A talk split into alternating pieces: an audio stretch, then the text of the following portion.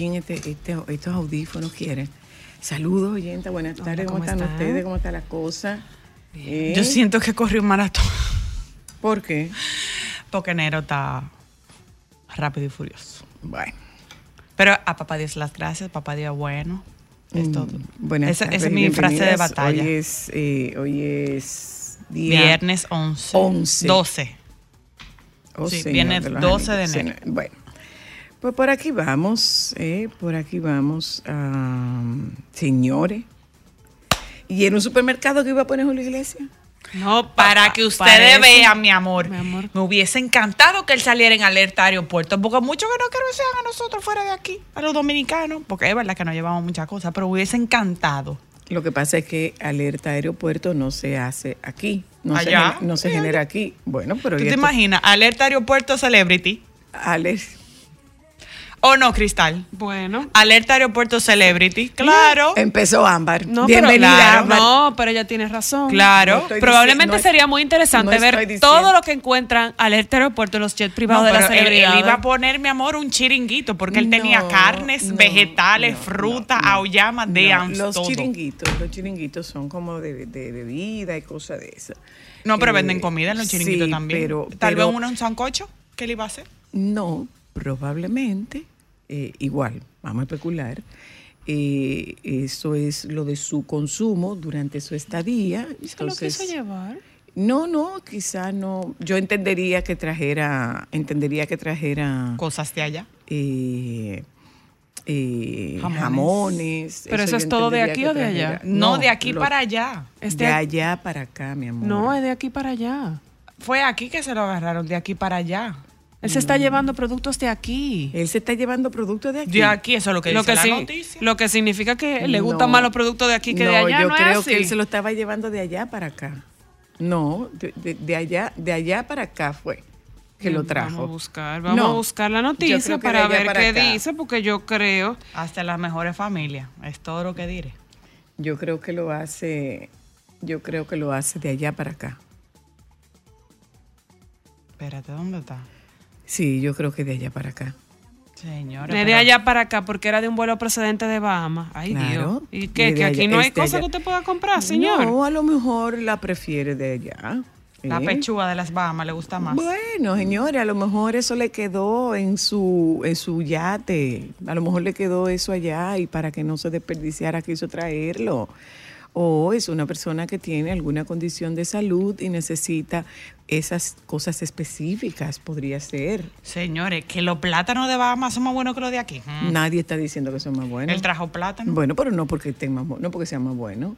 No porque Oye. sea más bueno. Pero el caso es que Frutas como fresas, frambuesa, blueberry, cherries, tomates, remolacha, apio, frijol, espinaca, lechuga, hongos y rúcula. Eso probablemente ni se habrá enterado. Y, esas celebridades viajan con un Un chef. peso total. Esas, El DH, 42.16 kilos. Esas- gramos. Eso es mucho. esas celebridades viajan con un chef y a lo mejor esas son, eso lo, lo metió el chef ahí y él ni se habría enterado, pero eh, tremendo tema, ¿eh? Tremendo tema. Sobre todo que yo escuché ayer en el, en el sol de la tarde que hay una situación, bueno, está en observación una mosquita que no esté aquí. Eh, no, ya está confirmado que está en Bávaro, en, en la zona del este. Sí, por eso, entonces, por ese tipo de cosas son las que nos afectan a nosotros. De que alguien trajo cosas que no debía traer. eh, eso complica Bueno. la jugada. Eh, hoy es eh, viernes, estamos a día 12. Sí, llegó a la Antártida. Tais Ay. Herrera. Ay, sí. Qué maravilla, qué maravilla, qué maravilla. Así es que eso lo celebramos. Hemos tenido la oportunidad de conversar con ella en múltiples ocasiones y esta no será una excepción. Hoy es eh, viernes, re- reitero, viernes 12 del mes de enero y estaremos conversando sobre alcoholismo con el psicoterapeuta Miguel José de Peña y con el doctor Jorge Abraham. Santiago Luna, médico psiquiatra. Estaremos conversando sobre ese tema en la tarde de hoy y lógicamente pues nos ponemos al día con el baby desde la ciudad corazón. Esto es solo para mujeres. Usted está estableciendo un contacto con nosotras a través de Sol 106.5 y la más interactiva. Ayer se produjo un eh, rifirrafe porque el Nagüero decía que era, eran las fiestas patronales de Nagua y que yo debía ir a, a animar una tarima y yo le dije, bueno, pues, la contratación.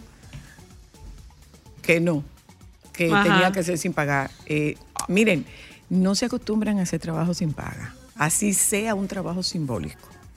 Digo, así sea un costo simbólico, no se acostumbra a hacer un trabajo sin paga porque eso es usted descalificar su trabajo. Así sea, ok, tú me tienes que pagar 100 pesos por ese trabajo, pero me tienes que pagar por ese trabajo. Entonces, eh, sí, comenzaron las fiestas patronales, como ustedes sabrán, ya mami hoy se hubiera ido.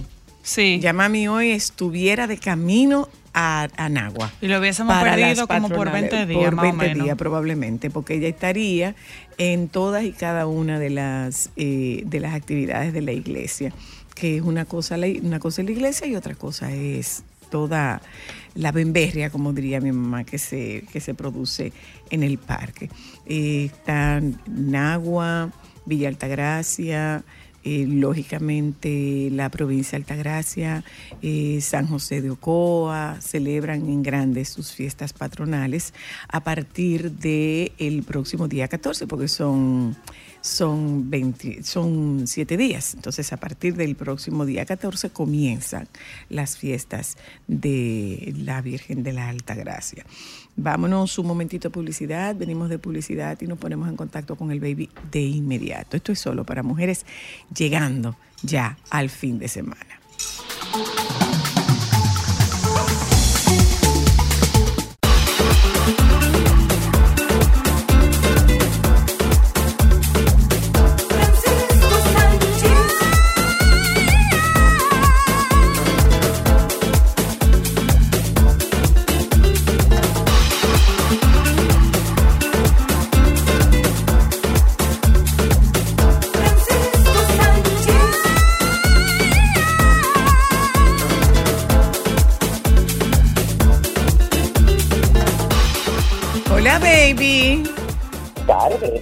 Estamos? Muy bien, gracias a Dios. Ay, Qué Dios. bueno, gracias a Dios.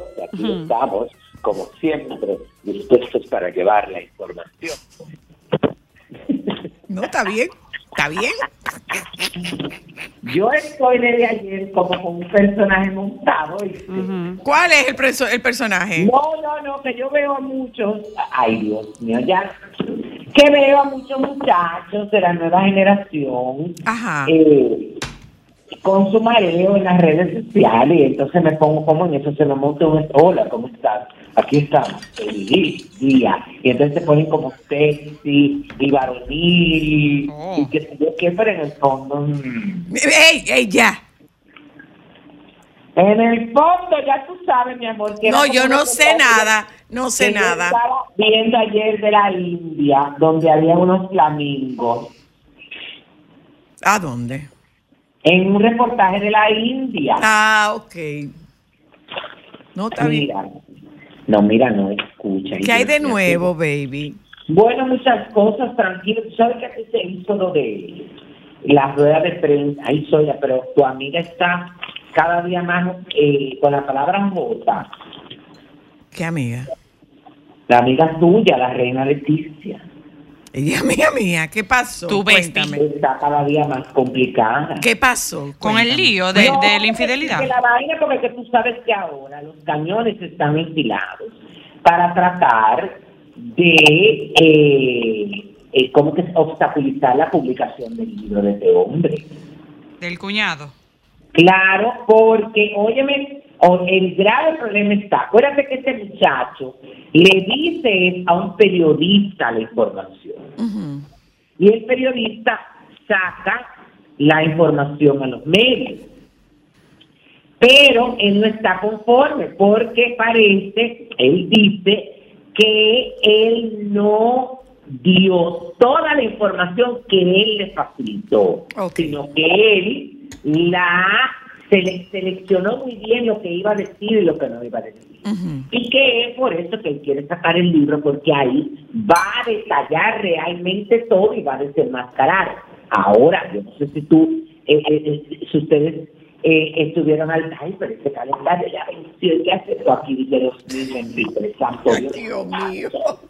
Ese atraso, entonces, yo no sé si ustedes han escuchado la noticia de un famoso audio que circula en España. Yo no lo he escuchado, pero hay muchos programas y muchos periodistas que dicen de este audio donde la reina Leticia está conversando, no sé con quién es, y donde le dice que el rey Felipe VI es un cuernudo. Mira, yo te, yo te voy a decir una cosa, baby. Yo te voy a decir algo. Eh, esas cosas hay que cogerlas con pinza después del tema de la inteligencia artificial. ¿Después de quién? Del Ah, tema de la inteligencia artificial. sí.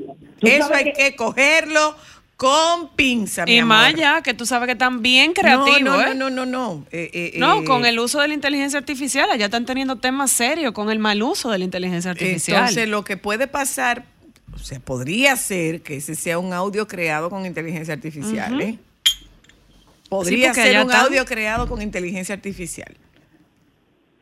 No sé si tú piensas, ¿qué, Ah, qué tú ok, piensas? Pero óyeme, eh, pero puede, todo es posible, porque miren, estos días vi un video, yo no sé si ustedes lo han visto, el video de, de bueno, que, te- eh, eh, que está circulando en las redes sociales con relación a las llamadas, eh, a las videollamadas de teléfonos desconocidos, dice, en el momento en que tú, óyeme, abres la llamada que dice hola, ese es tu tono de voz, óyeme, y la forma de tu pronunciación y toda tu dicción queda registrado y se puede crear un audio con inteligencia artificial de tu voz. Por eso digo, por eso digo, como, como dice, como dice Luis Sin Mejía, dele 48 horas a cada evento para que usted vea realmente cuando las aguas se amancen, ¿m?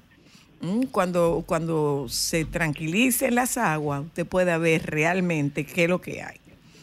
Entonces, Pero la verdad es que está muy complicado y nada, y siguen ahí. También escuché ayer, yo, bueno, tú te, te has referido a este programa aquí que dan en Antena 3 que se llama Son Soles. ajá, Eh, ayer estuvo con una llamada en vivo eh, Ana Obregón, aclarando, ah, sí. todo- sí, aclarando toda la situación con relación a eh, esta difamación que dicen que los recursos que ella ha captado a través de la fundación de su hijo eh, es para, bueno, ella es para su beneficio personal, pero todo esto se desata porque Alessandro Lecchio, el papá de este muchacho eh, y es pareja de Ana Obregón, es el que ha tirado leña al fuego. Él dice que se están aprovechando de eh, el nombre de su hijo y que esta fundación lo que está haciendo es lucrando a, a cosas. Señores, hay que ser muy descarado. Un hombre que no se hizo responsable de ese muchacho, óyeme, en ningún momento de su vida, porque este muchacho quien lo crió, quien lo financió y todo fue su mamá. Venir ahora a hablar disparate. Bueno, mira, yo le he estado Bueno. dando, yo le he estado dando Además, seguimiento. hay, a- además hay una situación porque también la acusaban de utilizar, qué sé yo, qué al hijo, eh, que nombre, que qué sé yo, qué, qué patatín y una serie de cosas. Y ella decía, pero es que la gente tiene que ubicarse. ¿Cómo es? Óyeme, eh, además de eso, tú puedes estar por seguro que esta señora tiene registrado el nombre de su hijo. Mira, eh, yo estuve oyendo en, en el programa de Antena 3, eh, en, en Espejo Público, la historia de que ella de alguna forma había asediado a la ex, a, la, a la novia del hijo, porque lo que ella quería era que el vientre donde se gestara esa criatura fuera el vientre de esa muchacha. Y ella le dijo, no, incluso dicen en esa investigación que habían estado llamándola y ella estaba en su despedida de soltera. Eh, y que en su desesperación, esta señora, lo que plantean es que en su desesperación, esta señora estaba acosando a esta muchacha y que esta muchacha no tiene ningún interés en formar parte de la vida de esa criatura. Sí. Entonces, eh, había pasado que este señor no se había referido a nada a pesar de lo mucho que lo habían como presionado, presionado, presionado. Supuestamente ya tiene todos los temas de Hacienda resueltos, pero es que aparentemente ha cobrado unas exclusivas y no ha dado a las exclusivas, el, no le ha dado ese dinero el uso que ella dijo que le iba a dar, que era para lo de la... Pero ella también lo aclaró eso. Ella dice que en marzo, cuando le toque la declaración y el pago a Hacienda, ahí todo el mundo se dará cuenta eh, dónde se han ido todos Sí. los fondos de esas famosas exclusivas. Sí, sí, sí. Pero, pero la tiene complicada la señora. Si ella sale en un programa aclarando todo eso, pero la gente tiene que bajar unos tonos. Eso por un lado, ustedes hablaron, ¿se recuerdan? Bueno, ustedes fueron los que pusieron aquí en conocimiento lo del vestido de Gillian Anderson que tenía las famosas Lo de las eh, vaginas. vaginas bordadas los Golden Globes. Ah, sí, de lo que hablamos, ajá. Esta, bueno, realmente ella eh, cuando, porque fíjate que eso trascendió después de los premios, pero a ella la entrevistaron en la alfombra y ella habló ahí. Lo que pasa es que yo no me explico por qué eh, en ese momento no eh, se hizo como viral. Eh, ella dijo, eh, aclaró eh, que por, no, no explicó exactamente por qué lo decidió, de- decidió que este vestido tuviera bordados de vagina, dijo que tenía muchas razones y con una sonrisa aseguró que era propio para su sello personal. Hay que recordar que en la serie Sex Education ella interpreta a Jan Milburn, una terapeuta sexual con un profundo compromiso por derrumbar mitos sobre sexualidad y placer femenino. Entonces, de ahí viene esa conexión. Y muy interesante. Sí. Sí, sí. Sí, la verdad. Lo único es que el tema tuyo con lo del ruedo, tú sabes. No, no, no, no, no, no, yo voy a sufrir. Porque Sí, si eso puso verdad. eso me pasa. No, pero fíjate qué es lo que pasa. Es que el dobladillo, el ruedo, tiene una función y es para que la tela no se doble hacia arriba. Ajá. y se Ajá. como un rulito. Ujú. Entonces, por eso es que me preocupa. Si tú analizas bien el vestido, ya estaba empezando a levantarse y enroscarse para arriba. Va a morir, va a morir. Mete la mano No. y enderezaselo. Pra, pra, pra, ya lo sa- señores, mira, un éxito la rueda de prensa de, de Bonnie Cepeda Cuéntanos. para la celebración de eh, su trayectoria musical de 40 años. Lo primero es, Zoila, que en la entrada del bar Moisés aquí en el Gran Teatro del Cibao, se colocaron en las paredes seis chaquetas emblemáticas que él ha usado durante sus 40 años. Qué chulo. Y entonces él ahí mismo explicó cuando las había utilizado. Bueno, eh, ahí, se, ahí se dijo que eh, Cepeda y sus amigos, este espectáculo será el 27 de enero eh, a las 8 y 30 de la noche en la sala eh, de la restauración del Gran Teatro del Cibao, es bajo la producción de la empresa Capellán Production.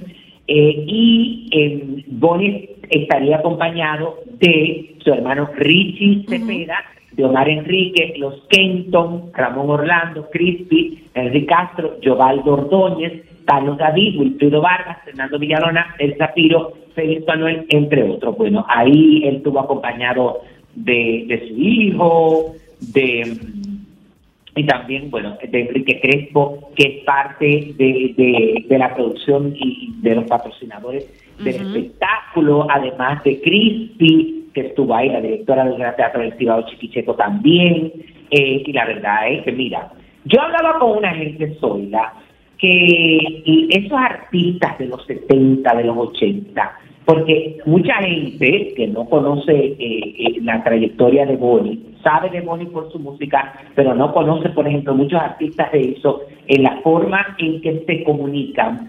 Eh, y, escuché a dos o tres de los periodistas de la nueva generación decir, eh, pero óyeme, eh, eh, este hombre se habla bien, que bien contesta las preguntas. Y yo decía, óyeme, en los 70, en los 80, los artistas tenían que ser buenos comunicadores. Ya lo sabe.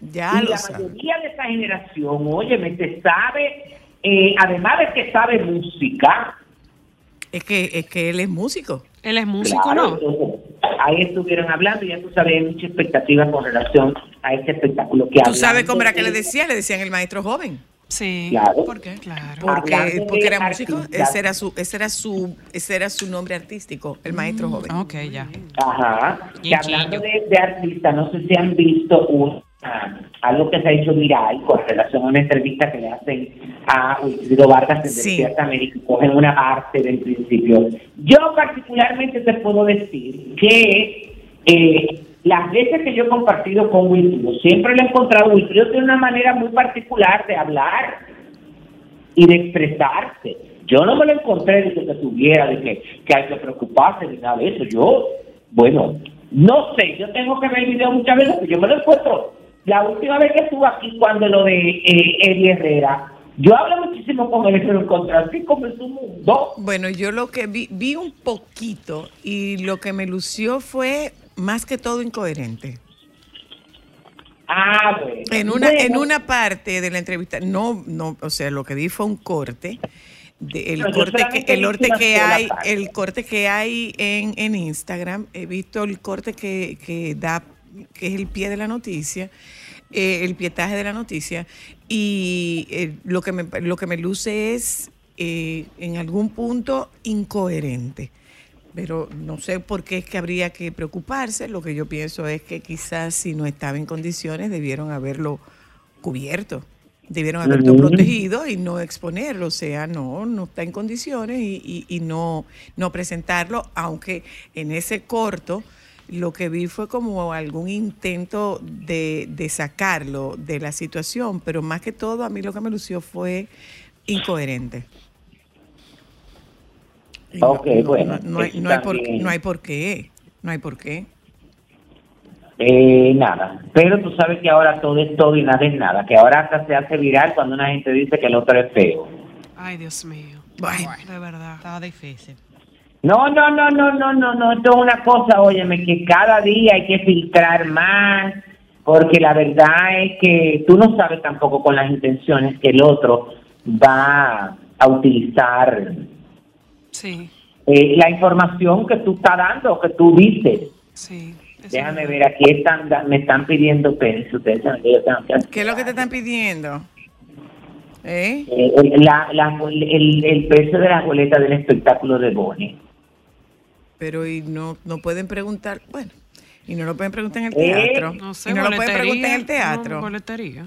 Tú sabes que aquí no tenemos teléfono. ¿Qué? Ok, pues puedo dar la información entonces, porque ajá. Aquí ¿Cuánto? hay un teléfono, óyeme, aquí hay un teléfono, una flota, Ay, se cayó. Y se le acabaron los minutos. Ay. Ah, Ah, baby. Francisco. en- en- Ah, Espérate, en este- se le acabaron este- los minutos a la flota, fue. ¿Cómo fue? Que si se le acabaron los minutos a la flota porque se cortó. No, Se no, cortó no, en el momento no, que tú dijiste, hay una flota.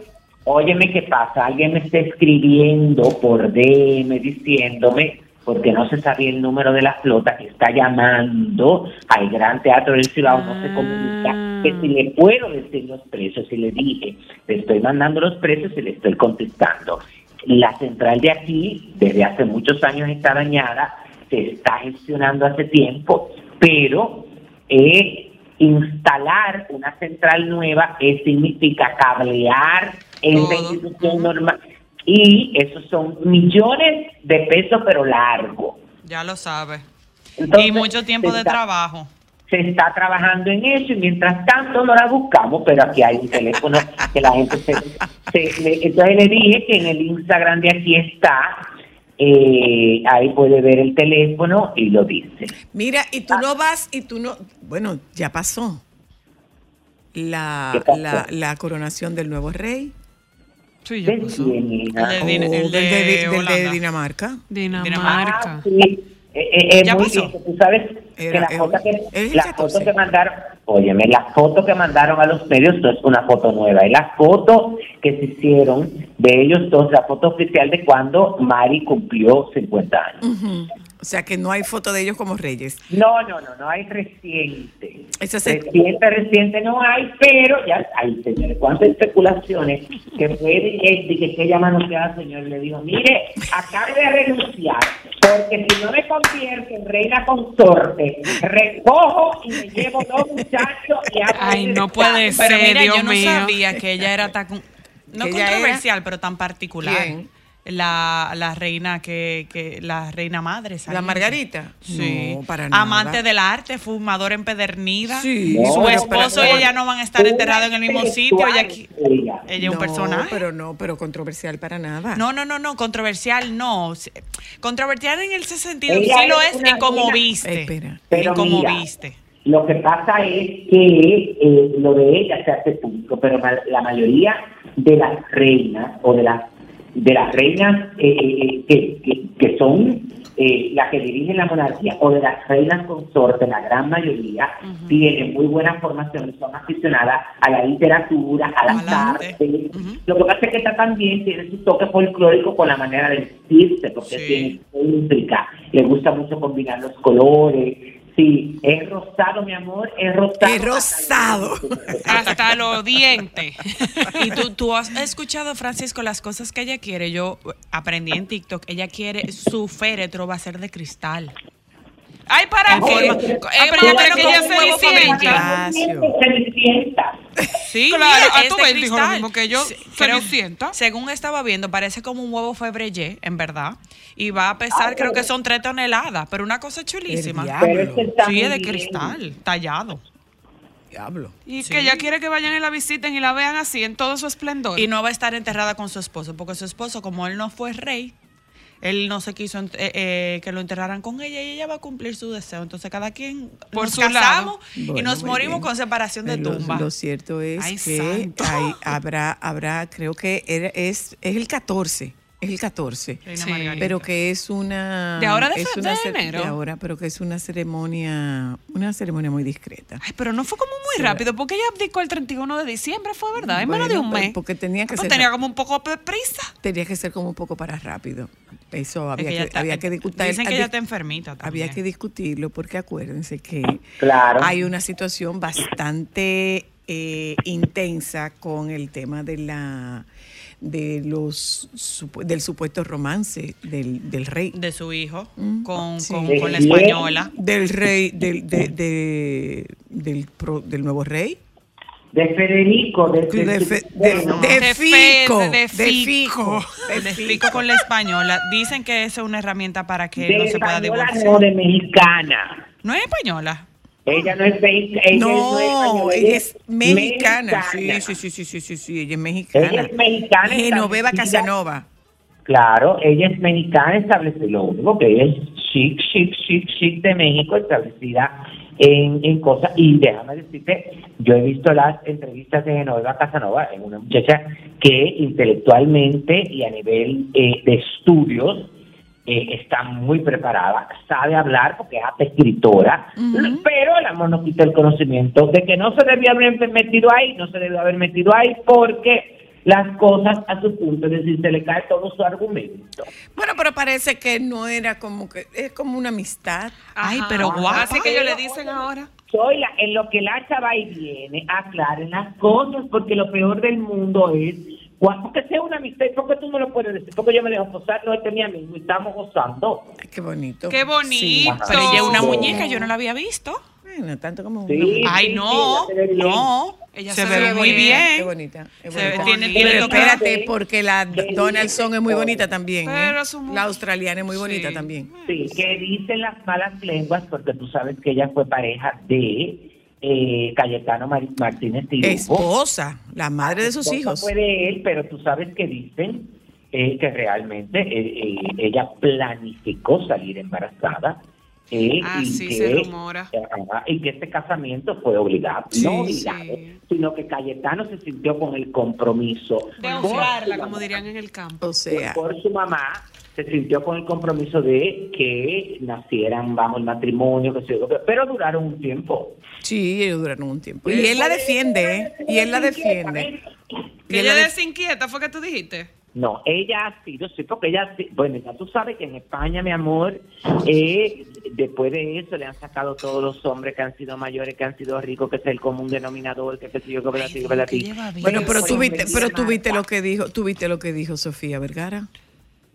Sofía Vergara, que bueno, que si tú quieres una pareja, que si quisieras tener una pareja, y cuando le preguntaron por el tema del dinero, ella dijo, sí, sí, que tenga Tanto más que yo. como yo o más que. Claro. Y que no sea actor, porque yo me acabo de divorciar de un actor. No, no quiero un actor. No, pero, óyeme, en el caso de Genoveva Casanova pasa que, por ejemplo, en, en Dinamarca, a raíz de, la, de que la reina anunciara la abdicación, parece que ellos, eh, como controlan los medios de comunicación, jamás se ha vuelto a hablar allá de Genoveva. Mm, ya, ahí En quedó. los medios, ni tradicionales ni digitales de Dinamarca, se ha vuelto a mencionar a esa señora. Ahí quedó. Muy bien. Ahí quedó. Mira, y por otro lado, baby, eh, se vuelve a, a mover el tema de, del jovencito, eh, el, el- el que está acusado del crimen del, del cirujano, ¿Qué pasó Ay, con sí, él? Daniel. sí, sí, sí, Daniel sí, sí. Sancho. No, no, no sabía. Va a juicio de fondo ya, va a Wow, juicio de pero ha fondo pasado y, tiempo y rápido. podría ser por lo que estaban, estaba yo escuchando esta mañana, eh, ahí como que se violaron algunos, algunos eh, Pasos. pasos del debido proceso Ándala, y lo que están buscando es que este chico no sea, eh, no sea juzgado que, el, que la- el calificativo no sea, la calificación no sea homicidio no, un homicidio premeditado, sino que se trate de un homicidio, eh, eso sin premeditación, pero que supuestamente eh, los guantes, que hubo pruebas que no se, que no se admitieron o pruebas que no se le dio el, el uso correspondiente, porque supuestamente él, eh, si bien es cierto que, fo- que compró eh, las bolsas, eh, los guantes, eh, lo que llevaron, lo que se llevaron en el allanamiento no correspondía con la descripción de lo que él había comprado. Entonces, bien. eso Ah, lo que están buscando es la forma de cambiar la calificación. Bueno, Bueno, eh, bueno. él, él cometió un delito, él tiene que pagar por eso. Bueno, así es, así es. Ya lo sabe. 531 años de la llegada de Colón a Samaná. Hoy. Ay, qué dichoso. Mira, junto con las ballenas, Ajá, igual que las- con las ballenas o las carabelas. va, ballenas, ¿Y B-A-W-L-E-N-A. ellas vinieron con él? De- Bueno, no, en, en la época en la que ellas vienen, porque él vino. Ah, ok, ah, pues. Ah, pero mira qué Es bien. una visita de temporada. Baby, ¿qué, qué, qué pasó con la mamá de Rafael Rivero? No, ya, ya le dieron de alta. Y no hay qué pasa, porque yo he estado viendo, y te hago la pregunta públicamente porque lo he visto que ha publicado que pasaba alguna situación Claro, con su no, salud. pero ella, eh, bueno, ya, ya le dieron de alta, ya pasó como el protocolo de muerte, porque te lo dicen así, cuando una gente le da cólera, pues, o sea que eso es, oye, eso no se atiende a tiempo, además de eso es un tratamiento costosísimo, porque hay un medicamento para eso. ¿De cólera? No sabía. No es que no sabía, no estoy al tanto de cuál era el Ah, diagnóstico. bueno, eh, nada, pero ya le pero ya está bien su mamá. ¿Eh? Está bien. Ah, es que yo no la veo. Pues su mamá, bueno, su mamá, eh, la mamá, bueno, la mamá de Rafael Rivero se empezó a sentir mal, que, que que pensaban que era una intoxicación. Eh, ella vive en Montecristi, estaba deshidratada, él cogió para allá porque no lo oyó bien por teléfono. Cuando le cuando llegó a la casa le encontró tirada en un mueble. Oh, oh. Y le Ay, dijo, no, pero tú no estás eh, mal, cogió para acá, se la llevaron, empezaron los estudios, los estudios porque era vómito y diarrea. Acuérdate que ahora mismo la mayoría de los virus eh, respiratorios que hay empiezan así. Ujú, ujú. Entonces empezaron a tratar que se que se la vende, que si yo que así. Y eh, un- no sé si fue uno de los muchachos, de los médicos como jóvenes, que ahí estaban como cerca, eh, como que le dijo, venga acá, señor, ¿de dónde usted ha estado últimamente? No, yo estuve en Barahona, que si yo qué pasa así, que y es, y, y entonces ahí él comenta, señores, pero puede ser cólera. Oh. Ah, mira cómo fue. Entonces ahí mismo le hacen las cosas y empiezan y le detectan, entonces automáticamente empieza el protocolo, pero yo no sabía que eso era tan terrible en el sentido de que eh, después de 72 horas que, eh, eh, te, te pueden decir si el paciente se va a salvar o no. Ok. ¿Cómo? Así Tan agresivo. Wow. Cuando él me lo dijo, él me dijo, no, le levantaron el, eso, escuchen para que después no me pongan a inventar, que soy yo que estoy diciendo. Estoy diciendo lo que me contaron. No estoy diciendo al que está oyendo, escuchando la radio. Sí, dice que Francisco dijo. No, no, no, para nada. Él me explicó eso.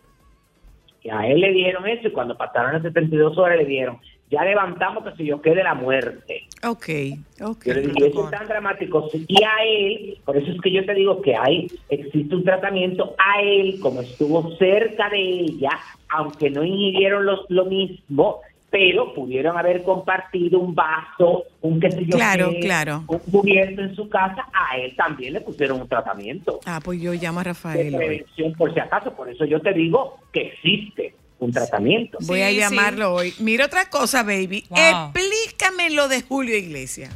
Pues, Bueno, pero óyeme. Supermercado pasa. vapor. Dime a ver, Estos- dime a ver. Todos esos, mira, óyeme, todos esos productos para entrar y para salir están prohibidos. Ajá. Lo que pasa es que en muchos países, porque no, no voy a, a- a solamente a acusar a la República Dominicana, en los aeropuertos cuando llegan aviones privados, muchas veces No los que traen esos aviones privados no pasa por aduana. No lo revisan. y no lo revisan, porque yo te lo digo, es decir, yo estaba una vez y No, pongo de ejemplo este aeropuerto específicamente, que eso me asombré muchísimo. Estaba eh, volando en una vaina, en una avioneta, porque tampoco era un avión privado. Desde aquí, desde Santiago, llegamos. Y acababa de, de- de aterrizar un avión privado, que no me explico de quién era, óyeme, y estaban desmontando, mi amor. De ahí a los carros. Ca- Mira, cajas de vinos de el avión a un vehículo y ese vehículo salió por una puerta normal. Normal. Y eso sin pagar impuestos y sin nada y sin saber si de verdad tenían vino. Parece que las nuevas autoridades, mi amor, porque acuérdate que esos aeropuertos pueden estar manejados por lo que tú quieras, pero el personal es del Claro, Estado. Exactamente. Claro. Oh, Además, óyeme, tú estás Eso es lo que yo digo, eso tiene que ser el producto. Tú estás evitando que aquí entre cualquier Pero óyeme, por plaga. supuesto. Pero, mira donde hay supuesto. hasta carne ahí, que eso Por es peligroso. Supuesto, por supuesto. Bueno, ya por lo supuesto. sabes. Bueno, pues yo te mando un abrazo, Pues que igualmente, cariño, que tengan feliz fin de semana. Igual para Igual ti. para ti, mi corazón. Bye. Bye.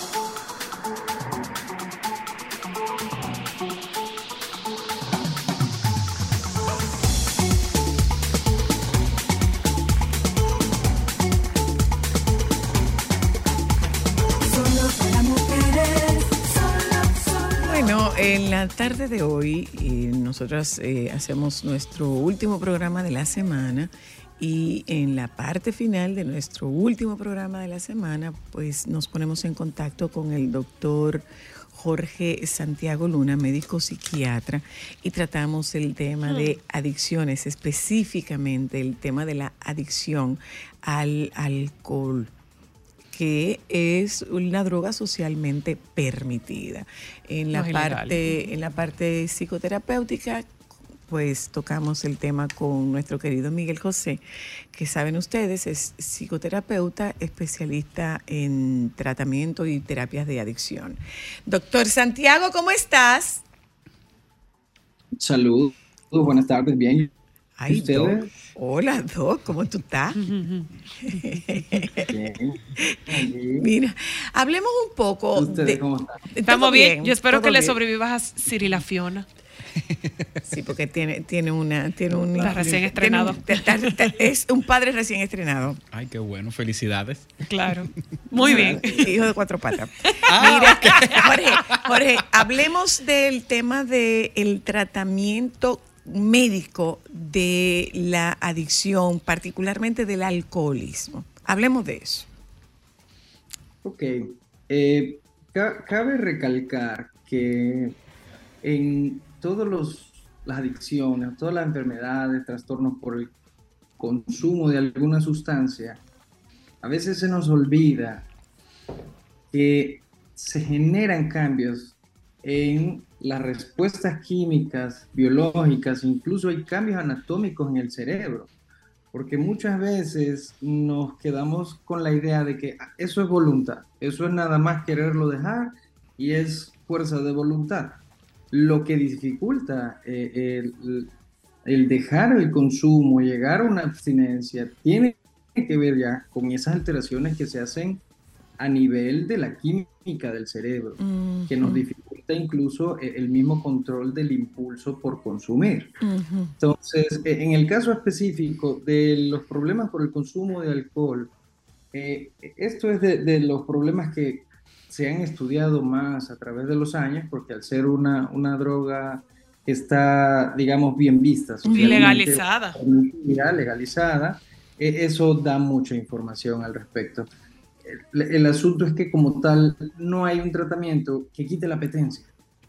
No, no hay en ninguna sustancia hay un tratamiento que quite la apetencia, que viene siendo la, la- la dificultad base para poder dejar de consumir.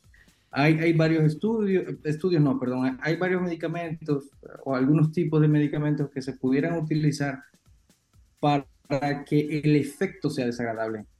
Que uno entonces, si quiere emborracharse, si quiere sentir, eh, obviamente, ese estímulo positivo por el cual uno toma, eh, no lo tenga, que tenga una respuesta que le genere náusea, que le genere vómito. Pero los estudios que se han hecho sobre su utilidad en realidad no demuestran grandes cambios.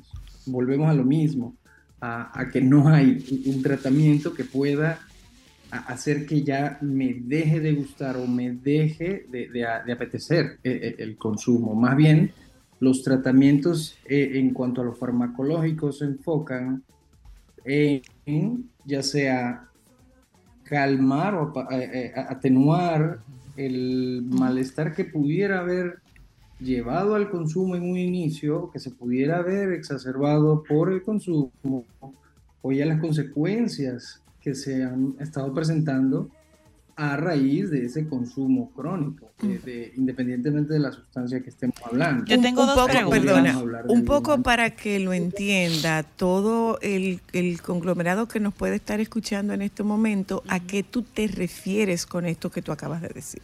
En, español entendible, exacto. en español. Eh, es, se, se nos dificulta a veces separar la mente y el cerebro. Como somos ya animalitos tan sociables, eh, pensamos que es lo mismo, Ujú. pero la mente solo puede hacer lo que el cerebro le permite. Si ya nuestro cerebro por un consumo crónico tiene cambios en su estructura, tiene cambios en su química y en los procesos que se deben llevar normalmente, entonces se va a dificultar el poder dejar de consumir, Porque ya el mismo cerebro, de, digamos que decae eh, eh, su capacidad de inhibición de impulsos. E-. Ese es lo que se llama el, el craving en inglés, que es la apetencia, el- Ujú. ese deseo intenso por Ujú. consumir alguna sustancia, tiene que ver con una mala inhibición de impulsos a nivel cerebral. Entonces, si ya desde esa parte no estamos bien, no se trata de que es solo fuerza de voluntad, es que ya, ya el cerebro no nos está ayudando eh, en esa lucha contra el... Yo Impor- tengo dos importante, preguntas. importante esta separación de cerebro y mente. Exactamente. Impo- porque porque Eso es lo asumimos, importante. lo asumimos como sinónimo. Y todo se entiende que con poner de tu parte todo se resuelve. Ujú, Entonces yo tengo dos preguntas, eh, doctor Santiago. Uno, a medida que más eh, mayor es el consumo, me imagino que la cantidad sí va a variar. O sea, mientras más tú consumes un trago ya te puede ajumar sin, sin necesariamente, eh, eh, como que la cantidad de consumo puede afectar tu tolerancia al alcohol para los alcohólicos. Ese es uno. Y dos, y los alcohólicos que están en recuperación, mientras más tiempo tienen sin tomar alcohol, se disminuye esa sensación, ese deseo eh, en el cerebro o sigue siendo igual, simplemente se pone en pausa. Ok, excelentes tu- tus dos preguntas. En la primera ya tú le el ella la, ella la pega. Claro, ya no nada más Sí, habla no, de no, filete. No, no, ella la pega, no, ella la pega. Ella no habla nada más de filete y de taco de ojo, ¿no? No. que el no. doctorcito también es otro tacazo de ojo. Oye, Claro, tenía que mozo. Otro más del club de los porque filetes. es mi primo y es sumamente inteligente y tremendo psiquiatra, también está buenísimo. Mira, muchacha. Ajá. Me puede- soltero ahora, pero ese no es el tema. Tú sabes que también. La, la tolerancia. Ahí le diste a un punto clave. Para nosotros poder hablar de un diagnóstico de dependencia a una sustancia, tiene que haber tolerancia. Tolerancia significa que tú necesitas una mayor cantidad de esa sustancia para que Para el funcionar. No, no, no, básicamente. no, no, ah, no, bueno, para no, que para genere el efecto. no, para que efecto. te genere el efecto. Para funcionar, no. para que genere el efecto que te generaba antes. Y la otra es la abstinencia, que cuando tú no lo estás consumiendo, tú sientas esa, eh, eh, esa carencia de esa sustancia de forma desagradable. Una pregunta Entonces- sobre la Espera, espera, abstinencia, espera, espera. doctor. A- Aguanta la pregunta. Ujú. Continúa, Jorge. Eh, Entonces, con esto de la dependencia, eh, digo, de la tolerancia, sí, de forma crónica, como se va consumiendo de, de manera paulatina, cada vez se va necesitando más. Ujú, Es- ujú. Eso en cuanto a, a- a lo cerebral. En cuanto al hígado, se, eh, se genera, digamos, que, que la inversa. Ya después de mucho tiempo, eh, estamos hablando de personas que ya tienen un consumo intenso de varios años, eh, ya el hígado no lo metaboliza igual que antes. Entonces, tú te emborrachas mucho más rápido de lo que tú aguantabas pero eh, eh, a, a nivel del cerebro, de lo que tu cerebro necesita en cuanto a cantidad para tú tener ese efecto que era el que tú buscabas, ya esa cantidad viene siendo mayor cada vez. Ok. En cuanto al, al- al- La a abstinencia, la tú decías. abstinencia, ¿cuáles son los síntomas que puede padecer un alcohólico? Porque, por ejemplo, yo tengo amigos alcohólicos que si no se beben una cerveza, o sea, yo amanecen temblando, es una cosa horrible. Entonces, ¿cuáles son los síntomas, número uno y número dos, que regulen su cuerpo adicto cuando consumen la sustancia? Ahora, eh, poda- podemos establecer antes de esa pregunta, definamos un alcohólico, Jorge. ¿Qué convierte a un paciente En en, alcohólico. alcohólico? ¿O que convierte un bebedor social? No, no, yo soy de traguitos No. sociales. No. ¿Qué, es qué- qué es un alcohólico, Jorge? Se nos fue, ¿Se fue? se nos fue. No, él está ahí o no. Pero bueno, eso, eso, eso nos lo puede decir Miguel Nuestro José. querido Miguel en lo José, que claro. reconectamos con el doctor. ¿Qué- en- ¿Quién es un alcohólico? Una persona que no puede detenerse de tomar. Y no estoy hablando solamente en cuanto a detenerse, porque hay personas que pueden tomar. Y yo sé cuándo paro. Y yo sé cuándo paro. Por eso yo muchas veces utilizo la parte de si empezaste a contar tragos, ahí hay un problema. Porque tú quieres controlar la ingesta de la bebida. Entonces, contando, van tres, van cuatro. El que no está preocupado de eso, no quiere controlar la, la- la sustancia. Hay que ver también el asunto de las consecuencias que estás pagando y tú no puedes parar de beber. ¿ok? Porque tú puedes, por ejemplo, eh, consumir dos veces y pagar consecuencias. Quiere decir que no tiene que ver con un asunto de cantidad tampoco. Sino- Ni de frecuencia. Ni de frecuencia. Tiene que ver con un asunto de las consecuencias que tú estás tú pagando y aún así tú continúas, continúas. tomando. Ok. ¿ok? Por eso muchas veces yo le digo a, a los pacientes, tú no tienes que ver ni con cantidad ni con frecuencia. ¿Qué tú estás pagando por consumir el alcohol? Y tú no te puedes detener. ¿A qué tú te refieres cuando tú dices que estás pagando? Eh, Porque nosotros lo que estamos tratando es de ver qué tan, qué tan Complejo. demandante, qué tan demandante es para un paciente eh, salir del consumo. Porque también hay, hay niveles. Nosotros podemos hablar de uso, abuso Uso y dependencia. y dependencia. Exactamente. O sea, no, no están en los mismos niveles. ¿Ya está el doctor Santiago? Sí, ya está de vuelta. Do- Doctor, doctor, te preguntaba, eh, te preguntaba, hacía- de- hacíamos una pregunta antes de que se, se interrumpiera. ¿Qué define a un alcohólico? ¿Quién es un alcohólico, Jorge?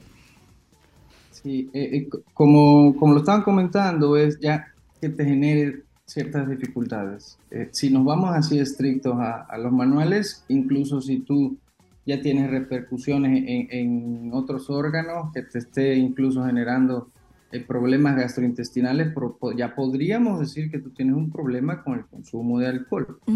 Cuando hablamos de la dependencia, como el, el concepto de dependencia es que tú necesitarías ya tener cierta tolerancia, que ya los traguitos ya no te hacen lo que te hacían antes, que cada vez estás tomando más y que entonces esas resacas que son la abstinencia también te estén dando más duras, que tú ya estés tomando para evitar esas resacas, pero es donde les digo que, que- que queda muy subjetivo porque, eh, bueno, todos hemos llegado a tener quizás después de una resaca muy fuerte agruras o algo así. Ujú. Eh, ¿no? Ya, ya cuando eh, se, se altera o se pone en riesgo la funcionalidad de alguien, ya sea en la familia, ya sea en tus interacciones sociales o tu trabajo o, o en esas situaciones que tú mismo te puedes poner en riesgo, entonces ya eh, eso habla de que tienes un problema con el consumo. Ok. Ok. ¿Qué tan, ¿Qué tan fácil o qué tan complejo puede ser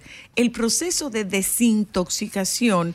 Y hablemos de tiempo. No nos vamos a la parte conductual. La parte conductual la revisamos un poco más adelante. Pero en materia de desintoxicación, esta gente que tiene la oportunidad de irse a una clínica de rehabilitación, a un centro de rehabilitación, a un centro de desintoxicación, y qué tan complejo puede ser en, en sentido macro, porque cada organismo reacciona de una forma diferente.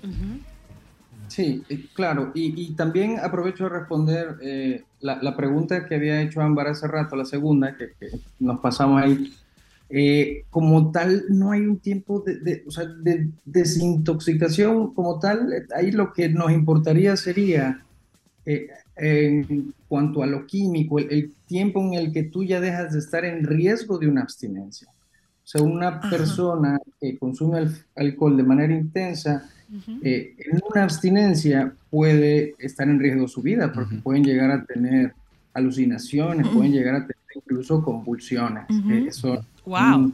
eh, son abstinencias in- a- intensas. Entonces, eh, como tal, eh, en esas clínicas no es que haya un tiempo en el que tú dices, ok, ya tú no tienes alcohol en tu cuerpo, porque los cambios a nivel cerebral no tienen que ver con la cantidad de alcohol que tú tengas, más bien ya se fueron haciendo poco a poco, eh, el, el cuerpo se adapta a, a la cantidad de, de sustancia que te puede generar eh, ese efecto que genere la sustancia de la que estemos hablando, entonces cuando ya tú no le metes esa sustancia al cuerpo, pero tu cerebro ya se adaptó a la presencia de eso, lo va a sentir en falta.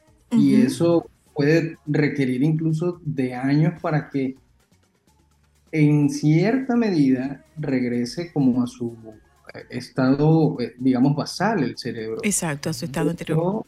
la, la apetencia no se quita nunca. Eso ya a él va hacia lo conductual, a tomar esas medidas que me ayuden a que yo me evite poner en riesgo si tengo alcohol enfrente, porque no es que se lleve un tratamiento y ya eh, no vuelve uno a, a- a pensar en el alcohol y no se le vuelve a antojar. Mm. Wow. Eh, Mira. tú tienes- es aprovecha, algo- aprovecha, Miguel, si tienes alguna pregunta. No, no, es justamente que eh, voy en esa misma Miguel línea José que... es mi, mi compañero de Continuum y es, eh, yo no veo adicciones y las veces que me ha tocado es como coterapeuta de Miguel José, no como terapeuta. no porque no manejo, no manejo terapia de adicciones. Como eh, muy importante lo que está diciendo Jorge, en el sentido de que la apetencia, el deseo no se quita nunca. Muchas veces llegan los pacientes al consultorio pensando que a través de la psicoterapia Se va a quitar. se va a Ya, quitar el deseo. ya no voy a Vas a tener que aprender a vivir con el deseo de que vas a, a querer consumir. el, el asunto es cómo yo me comienzo a poner el límite de decir no voy a consumir. Yo muchas veces les sugiero a los pacientes que cuando le dé deseo de consumir lo puedan verbalizar, porque muchas veces se lo guardan como un secreto porque la persona piensa que él no está en recuperación. ¿Se entiende? Entonces, por ejemplo, digo, concho, tengo ganas de tomarme un trago. ¿Por qué tú no lo puedes verbalizar con una persona que puede ser una red de apoyo para ti? Ok. ¿Entiendes? Muchas veces se quedan ahí porque no lo quiero decir, porque me da vergüenza, porque van a pensar que Porque yo no estoy en quiero que la gente lo recuperación. sepa. O para generar preocupación, Pero porque a puedo medida que generar lo podamos preocupación. comunicar, va quedando, va quitándole fuerza a ese deseo. Una Al cosa, contrario, Jorge, por, Al contrario, cuando uno tiene, perdón, amigos así y tú lo ves como con esa tentación, tú le dices, ven, vamos a tomar un agua con gas y tú como que lo acompañas. Y lo va acompañando, Y lo alejas exacto. de esa Eh, tentación. eh, no sé, Miguel José y, y Jorge, si ustedes tuvieron la oportunidad de ver la película de Ray Charles. Ay. No. Tiene Yo que verla. ¿La has visto, Jorge? Yo sí vi la de Castillo de ¿Tú- Cristal. ¿La viste? Sí, sí. Pero, Sí, pero sí, la de Ray Charles es fuerte. muchísimos años, pero sí, eh, eh, bueno, hablan de, de los problemas que él tuvo con, con el consumo también. Y violento, esa desintoxicación de ese hombre, esa, esas crisis por abstinencia, violentas, violentas, violentas. Da mucha pena cuando tú lo ves. Muy violentas. Y qué bueno que Jorge habla sobre el tratamiento también psicofarmacológico de la persona que está en abstinencia, porque muchas veces los familiares no entienden que una persona que se está desintoxicando del alcohol, tú le estás dando medicamentos, por ejemplo, para la ansiedad, para que duerma, para quitarle un ejemplo la irritabilidad o algo. Porque dice, pero si le estoy quitando el alcohol, ¿por qué me le está dando medicamentos? Es como la misma sustancia, es que no, el, el- el medicamento le está dando para que pueda sobrepasar la parte de la abstinencia, que no es fácil. Ayuda al cerebro a... Eh, La- Exacto. una pregunta para ambos. ¿La abstinencia no se pasa sola? ¿O sí se pasa sola? O sea, sin la ayuda de los fármacos. Bueno, Jorge dijo algo muy importante ahí. Puede ser también peligroso. Claro, La porque los niveles se descompensan, se descompensan No, no, mucho no, un paciente no, no, en- no. En, desintoxicación. Él, Jorge. hablaba, hablaba Jorge, hablaba Jorge de que puede psicotisarse un Sí. paciente. No, sí, en esa Va- parte vamos a sí, pero yo quería saber Vamos- ya, por ejemplo, vamos la parte la cardiovascular y de- eso. de, de Jorge, Va- vamos a ir al doctor. que lo explica muy bien. Doc, Eh, en, en- en el caso del alcohol, algunas otras sustancias también no se debe, eh, no es recomendable que, se lleve solo a la abstinencia, sobre todo si ya estamos hablando de que un consumo, eh, que por ejemplo esas personas que empiezan un día y, se siguen siete días seguidos tomando, la suspensión abrupta puede eh, incluso generar un riesgo mayor al que ya estaban teniendo con esos días de consumo, el, riesgo de convulsiones, incluso de, de daño agudo a nivel cerebral, porque eh, son personas que eh, por el, el consumo crónico va alterando la absorción de, de la vitamina B sobre todo. Entonces, quien va a llevar ya esa abstinencia, se recomienda que tenga eh, una supervisión, que se den algunos suplementos con, con- con vitamina B, quizás si requiera algún tipo de, de, de benzodiazepina, sobre todo que son algunos medicamentos que, que se parecen un poquito en su, en su conformación química al alcohol para que pueda ser llevadero y, y no lo, lo- lo cortes de golpe, porque eso incluso pudiera generar la muerte. digamos que es, es, es un desmonte gradual. Sí. digamos que se trata de, un desmonte, de un desmonte gradual. Eh, todo esto, el, el- el tratamiento de este tema eh, de esta forma es eh, un poco para que podamos separarnos de la socorrida frase pon de tu parte, eh, para que podamos separarnos de yo lo dejo cuando yo quiera, Yo lo y, controlo. y que sepamos que es un nivel de riesgo importante, y considerable. Déjame contestar esta llamada antes de despedir al doctor. Aló, buenas. Hola, Sí, buenas tardes. le escucho, buenas. Bueno, yo como adicta en recuperación, yo lo que puedo es hablar de mí Ajá. y decir es eh, lo que yo considero que es una enfermedad mental, simple y llanamente. Estoy de acuerdo con, con los exponentes. Ah, en mi caso, yo tuve que ir a un instituto allá en Santo Domingo y eso fue por ocho meses, pero ya luego eh, eh, lo que me queda y agradezco enormemente son los grupos, en mi caso los jugadores. Yo vivo en Miami y estoy Wow. yendo a lo de AA actualmente porque jugadores hay un solo en español y entonces estoy yendo a lo de AA. Que Wow. para mí es lo mismo, es una adicción, a mí es una sola, a mí se me fue por el juego. Yo puedo caer en cualquier otro tipo de adicción si no tengo vigilancia y no voy a mis grupos. Sí, eso es lo que me, me ha mantenido. He recaído porque me he descuidado de mi grupo, de mi entorno, de mi de, de las personas que, que igual que yo son adictas y estamos en recuperación. Wow. Pero eh, eso ayuda muchísimo. Yo yo lo aparte de los psicólogos, obviamente, que fue el primer paso, eh, conocer de mí, saber de mí, porque me llevó a tantas cosas de, de adicciones y ya luego los grupos. Yo de verdad que los grupos los son es mi salvación, aparte de los psicólogos. Es- eso lo tratamos, eso lo tratamos un poco más adelante porque es el tema conductual, pero yo no quiero despedirte sin agradecerte eh, la confianza de compartir con nosotras ese testimonio y agradecer la valentía, agradecer la valentía de tú tomar las riendas de tu vida. Gracias a ti por llamar. No, gracias a ustedes y de verdad vayan a los grupos, eso salva vida, me salvó la vida a mí. Qué, Qué bueno, hermoso, gracias. A mis familiares también, porque enfermamos a todo el entorno. Por supuesto, Enfermamos, de somos eso. enfermos emocionales. Qué, qué- qué- qué valioso testimonio nos estás dando. Qué Muchísimas bueno, gracias, bueno. gracias. Doc, te tienes que ir. Eh, bueno, antes de, eh, me- sí me parece increíble el, el aporte de, la radio escucha y nos sirve para también hablar de que incluso eh, en esas conductas adictivas que no tienen que ver con el consumo de una sustancia, ya se ha visto que hay cambios en el funcionamiento del cerebro.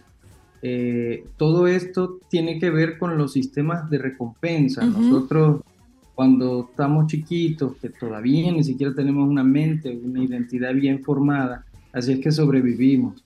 Eh, no vemos la, la cosa en cuestiones morales, vemos eh, si esto me sirve para yo comer Exacto. y sobrevivir o esto me pone en riesgo de morir.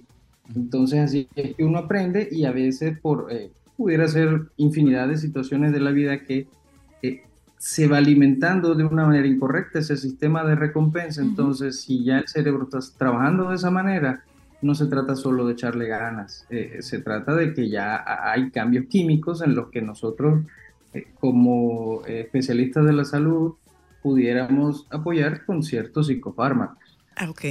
Pero no siempre, o sí siempre, Jorge.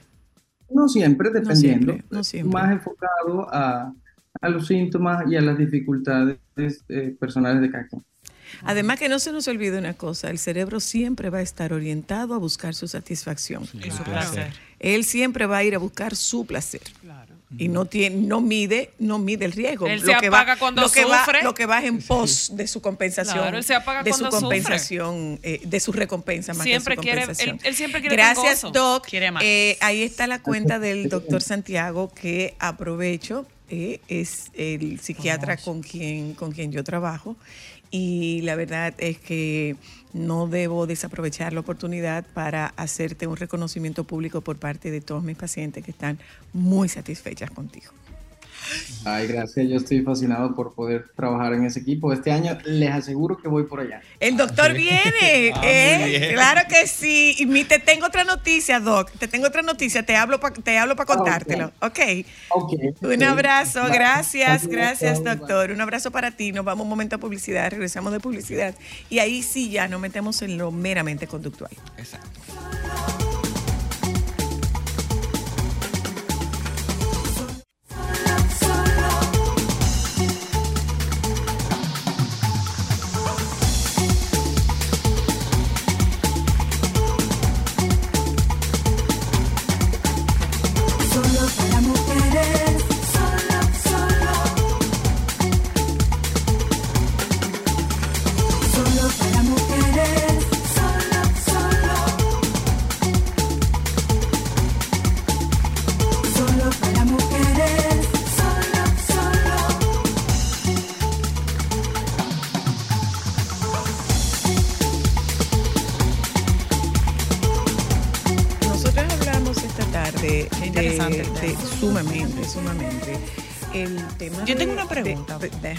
Introducir de qué estamos hablando, porque de repente alguien nos sintoniza ahora y no sabe de qué estamos hablando esta tarde. Estamos hablando sobre el, el alcoholismo y este proceso de desintoxicación o de rehabilitación.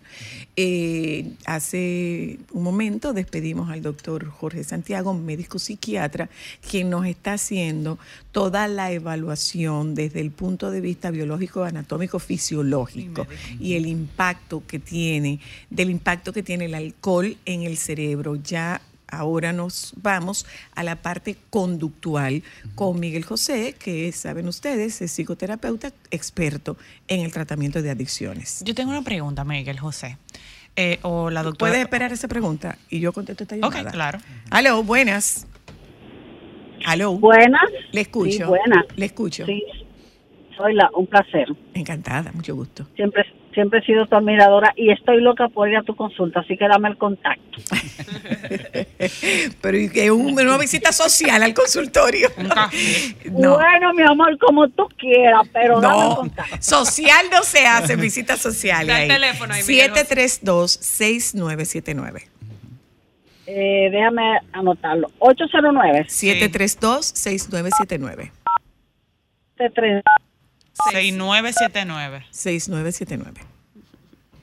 ¿Lo anotaste? Pues por ahí estaremos. Ok. Gracias, Gracias. mi reina. Gracias, Mira, gracias a mi pregunta gracias está para Miguel José y para la señora Luna también. Dentro del DMS, no sé por qué número va. Vamos El por el quinto. quinto. ¿Se ha Vamos visto la posibilidad de modificar e introducir nuevas adicciones, por ejemplo, el azúcar, el cigarrillo, que son cosas, según lo que hemos escuchado tanto de ti como el doctor Santiago, que también hacen daño al Sí. cuerpo? Lo que pasa es que no hay, eh, no hay una clasificación de juego, de comida, es trastorno de conducta adictiva. Exacto. Es un trastorno de conducta si no alimentaria. me en el caso la trastorno de conducta. está, yo ok, creo. pero, pero es un trastorno de conducta adictiva.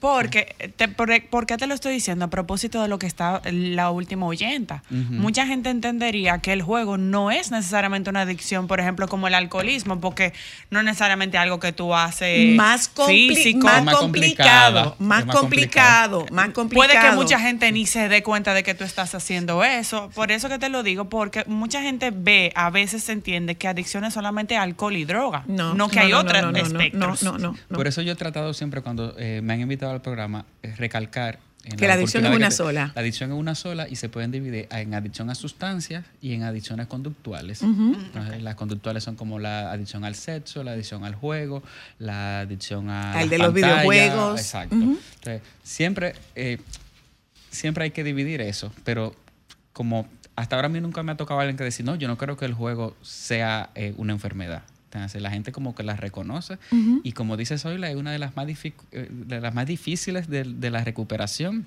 Porque está muy latente ahí, muy, muy. Sí, es que No, no es solamente lo que decía eso. la parte que decía Jorge del sistema de recompensa es mucho. Claro. Es mucho. Y no solamente en el asunto del rápido. ganar, sino también en el asunto del perder.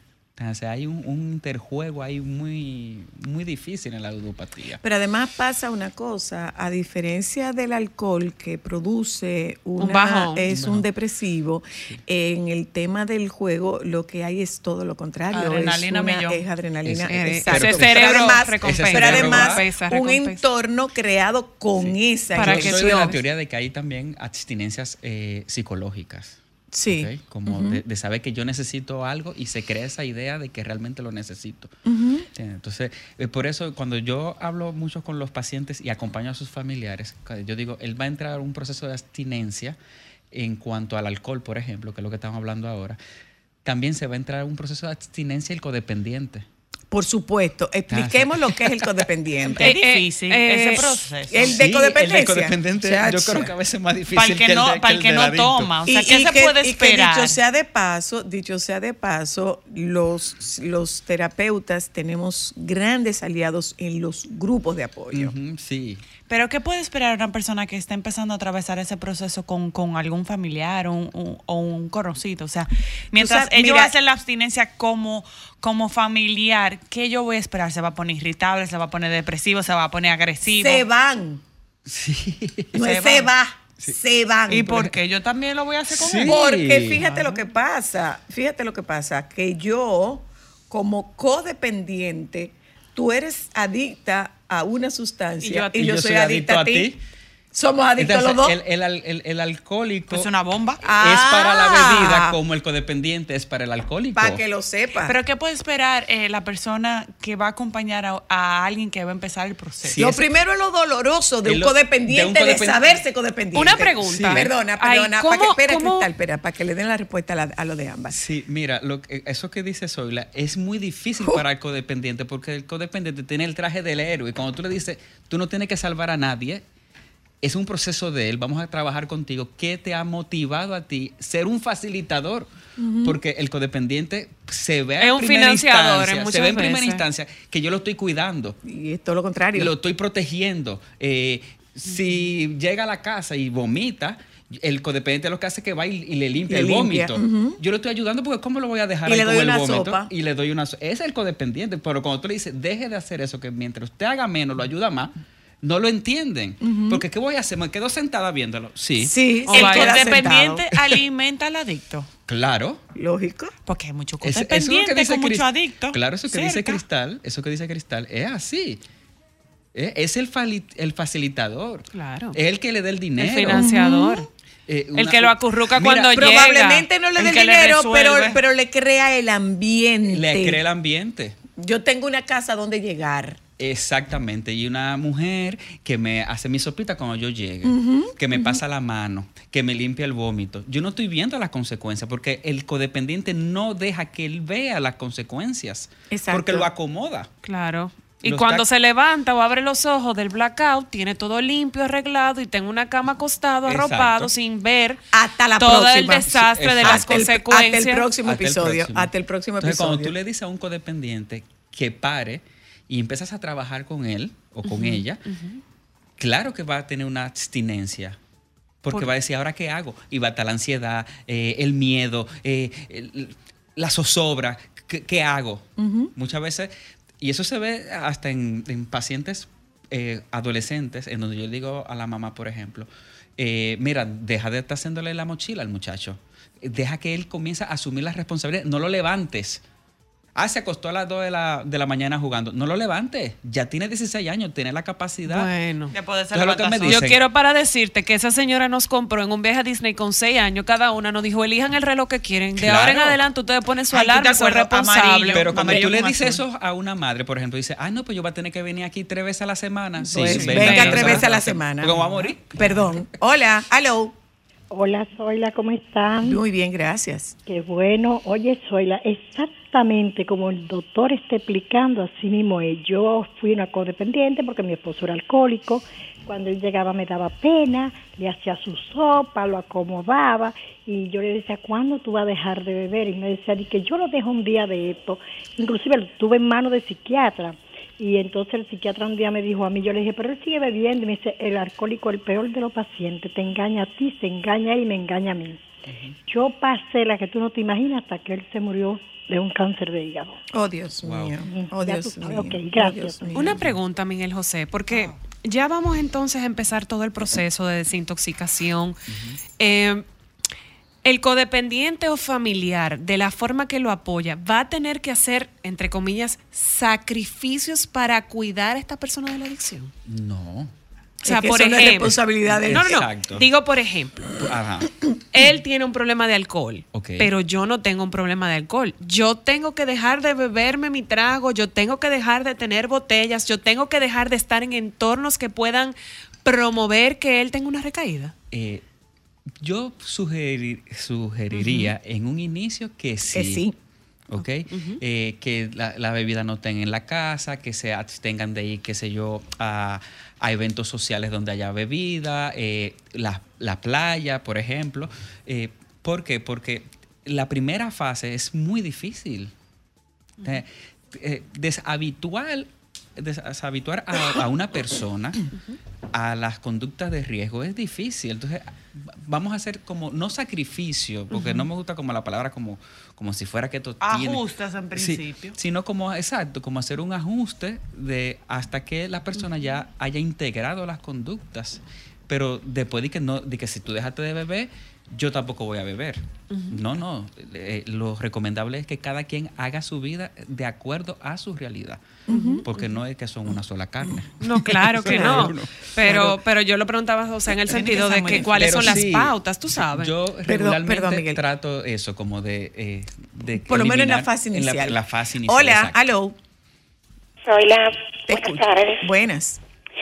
Soy la. Tenía tiempo por llamar a tu programa. Adelante. Sin embargo, no pude dejar pasar este tema. Entonces pregunto al doctor: ¿se supone que yo soy codependiente hace un sinnúmero de 15 años de mi esposo que lamentablemente es adicto a los juegos? Ok.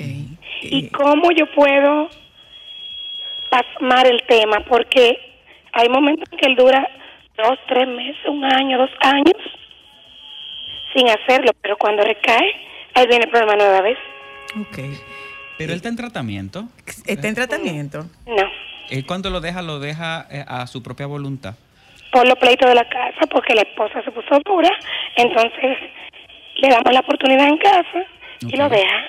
Pero como decía Soy ahorita, llegas a casa, te apoyo, y al otro día cuando...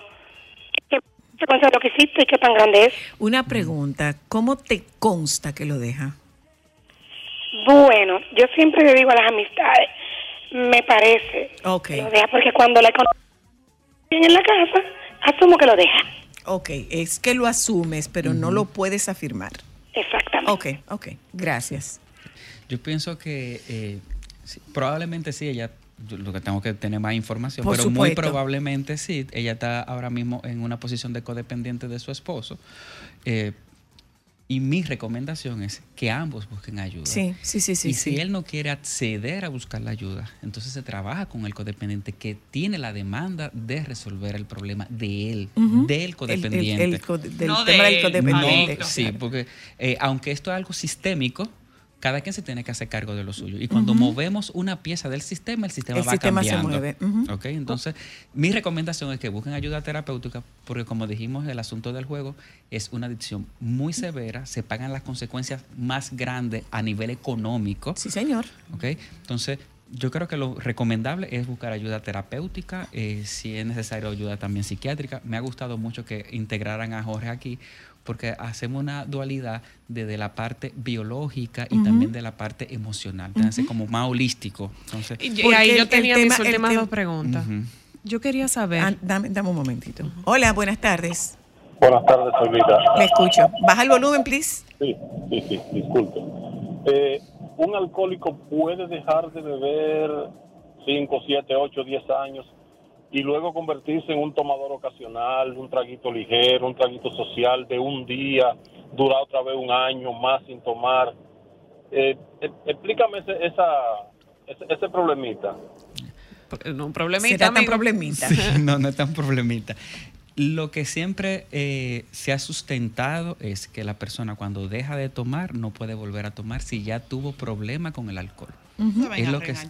Exacto. A la larga o a la corta, el cerebro le va a pedir. Le va a pedir. Entonces, porque el, el- el cerebro guarda una- también una memoria. Una memoria. reserva, claro. Entonces, lo recomendable es que no lo vuelva a hacer. La gente tiene que entender que el cerebro Hola, le gusta el placer. Buenas. Y busca Buenas. placer. La persona adicta al juego también. Eh, lo deja, vuelve de nuevo. Vamos a tener que hablar de vamos juego a otra partir, vez. Vamos a partir, vamos a partir de la premisa, vamos a partir de la premisa de que la, la adicción es una. Es una, exacto. La Cambia de conducta, forma. La conducta adictiva es una. Eh, puede ser hacia distintas, eh, puede ser un tema de juego, puede ser un tema de sustancia, puede ser un tema de comida, puede ser un tema conductual con, con el sexo, puede ser La con la pornografía, pero adicción Es una es, sola. es una sola adicción. sola. Es una sola adicción. Eh, una Yo tenía última, mi última pregunta. eh, nos da el tiempo. Vamos a ver, vamos a ver qué dice Miguel. Hola, buenas. Aló. Aló. Doctor, si el alcoholismo se hereda, Si Sí, se se hereda el hereda. alcoholismo, Hay una predisposición. Yo creo que hay una cierta Hay- puede haber una una predisposición. predisposición, pero Lo que sí hay establecido son familias alcohólicas. Exacto, pero hay que tener en cuenta que debe de haber ciertas variables que desarrollen la enfermedad de la adicción. No porque, ah, bueno, que mi... Mi papá bebía y yo lo heredé de mi lo- papá. y por eso yo bebo. No. No. ¿Ok? Eso es como... Porque se detona. toma el mismo principio del cáncer. Mi mamá tuvo cáncer, yo voy a tener cáncer. ¿Quién te dijo a ti? No. Ahora, Claro. si yo empiezo a fumar, si yo empiezo A no tener- cuidarme, pues probable. pues, probablemente. Bueno, Y ahí más o Dice que no, que mismo. no hay, dijo Alejandro. que no tenemos ¿No que- me da chance? No, dijo Alejandro que no. Anda. Gracias, Vamos a tener que volver Miguel. otra vez Súper interesante eh, este abordaje. Venga, sáquenos. Llegó el presidente Venga, de los sáquenos. Parece un clavo de zinc. Los. Mira, como lo Di amé de antes. Como Ay. lo amé de antes. Fue de ahí que usted sacó ese sombrero. De los amés de antes. Ay, ay, ay. bonito, Mira, parece un, clavo, parece un clavo zinc. Nos juntamos el lunes. Tengan un buen fin de semana.